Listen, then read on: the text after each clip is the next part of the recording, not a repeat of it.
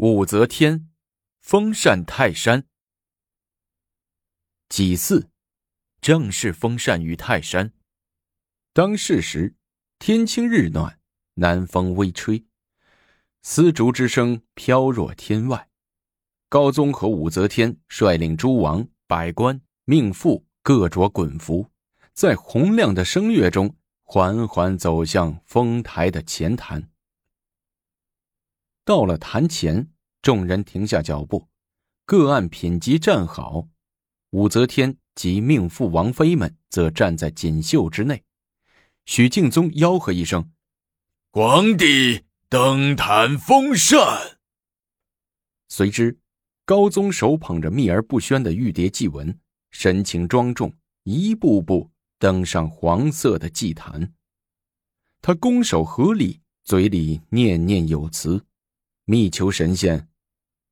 有唐嗣天子陈志，感召于昊天上帝，天启理事，运兴土德，太宗传位，赐臣免臣，亲赴忠良，演武修文，时有九年。今静若天意，容事已安，四海晏然，良楚且济，百姓安雅。至特依至阙下，披露心肝。伏为大帝揽臣此书，知臣诚恳，幼臣子孙百禄，苍生受福。由于泰山上寒气重，高宗体弱，密告神仙时，情不自禁的打了个喷嚏。下面该武则天压线，赵王妃燕氏中线了。许敬宗手一挥，军士们按早已预备好的方案，在丰台的周围支起了绣锦围帘。盖因男女内外有别，不让外臣窥望六宫也。亚县中县，武皇后率六宫已登。一时间，音乐大起，群臣透过围帘，仅见衣袂飘飘，人影幢幢。接着，许敬宗往丰坛的东南方向手一指，指令：“点火。”指令。被接次传达过去，辽坛上堆积了一层楼高的柴草，军士们举火把从四周点燃，泼过麻油的干草瞬间噼噼啪啪的燃烧起来。远远望之，火势直上，日阳火光，庆云分郁，遍满天际。万岁！许敬宗喊道：“万岁！”群臣都随之喊着。虚夜传呼于山下，顿时山上山下十几万人此起彼伏，高喊万岁，又变得齐声高喊万岁，一片万岁声声动天地。高宗兴奋了，陶醉了，情不自禁的对旁边的武则天和群臣说：“今封禅已毕，云雾休佑，朕有今日之不世之功，随天佑祖荫。”但皆是卿等辅弼之力，今后要免负天心，君臣相保，常如今日。群臣点头称是。许敬宗拱手说：“陛下、娘娘，如此良辰盛景，何不赋诗一首，以示天下？”哈哈哈哈哈！高宗笑着说：“只是进士说，朕和皇后已分别成诗两首，可念给众爱卿听听。”进士恭恭敬敬从一个玉匣里拿出两张绢纸，展开来，朗声读道：“其一，陛下的圣山风流名自正，锦绣亭台琼瑶城，浮云低舞深深谷，但坐其中通宝林。”好诗，好诗啊！群臣皆拍手赞道：“进士继续念着。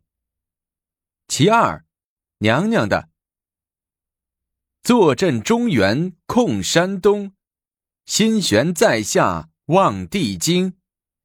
苍茫春秋浩然气，默默岱山论机锋。”等进士一念完，群将又好诗好诗的赞着。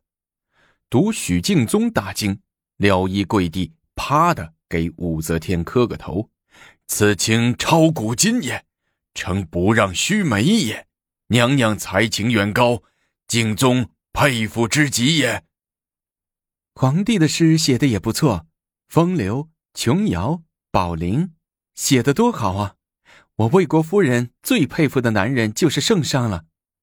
一个青春少女从人群中站出来说：“ 是你啊，小珍，你也来了。”高宗惊喜的问道：“人这么多，你哪能注意到我呀？”小珍撅着嘴说：“ 别生气，别生气嘛。”高宗爱怜的看着娇嫩的小珍说：“你以后跟着朕就行了。”您的卫队飞骑不让我靠近您，让让，朕说让就让。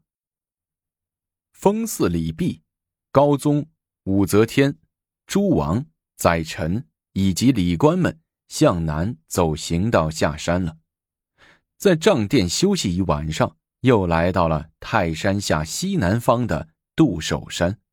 祭祀地神。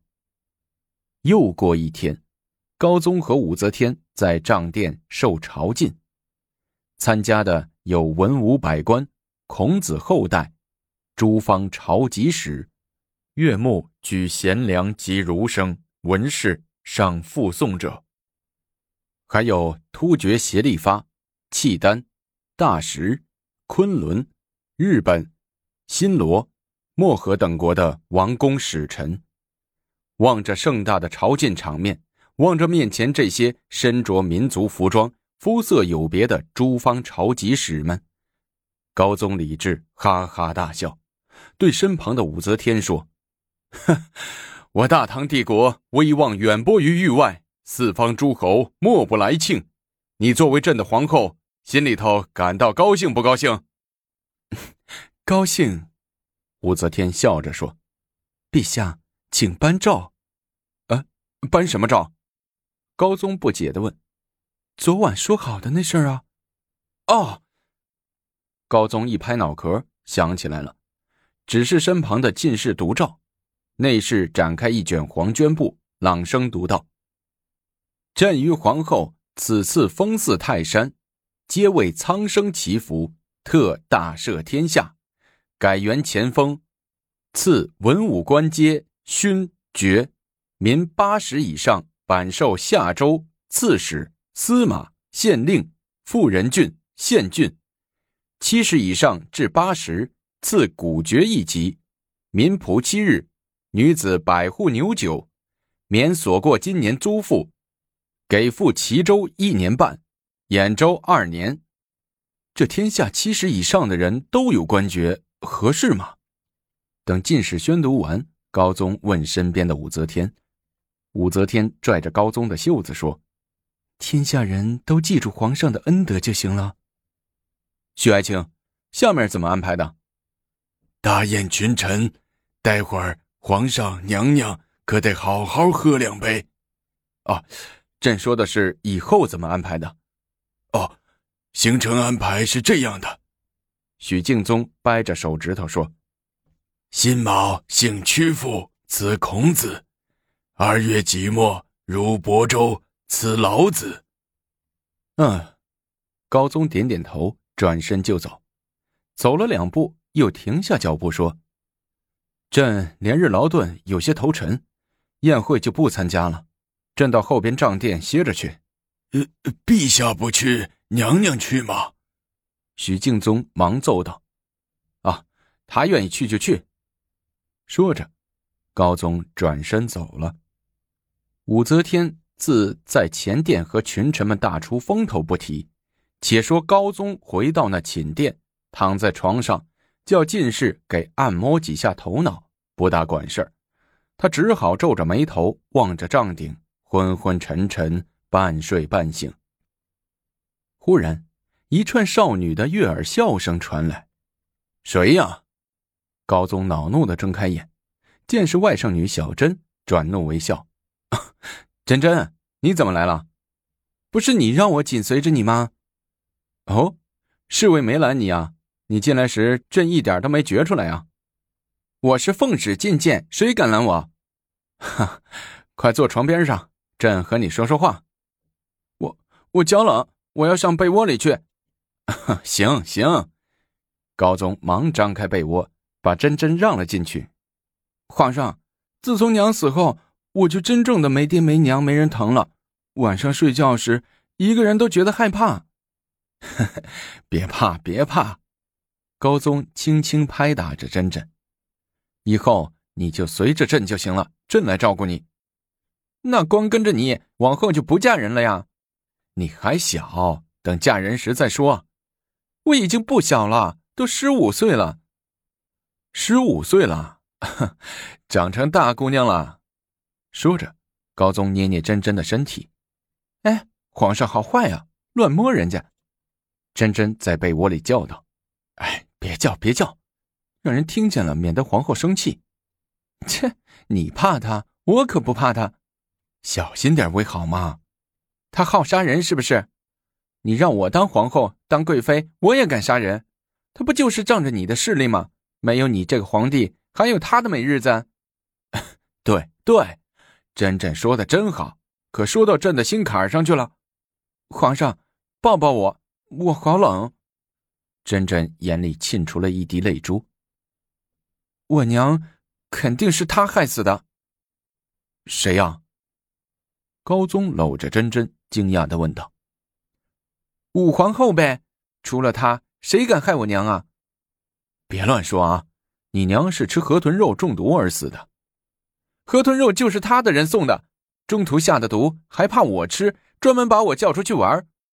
哎，你娘是个多好的人呐，她美丽、开朗、成熟。高宗呆呆的望着帐顶说，好像陷入了无限的回忆。我也是个好人呐。珍珍拽了拽高宗，我年轻、漂亮、活泼。对 对，珍珍也好。高宗说着，把脸贴在珍珍的嫩脸上，不住的摩擦。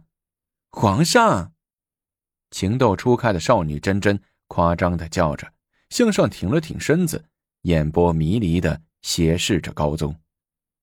此时的高宗早已不头疼了，心情也开朗多了。望着怀中这个多情的青春少女，他浑身热血沸腾，不顾劳累，不顾多病的身子，情不自禁的融化在了这火一般的情爱之中。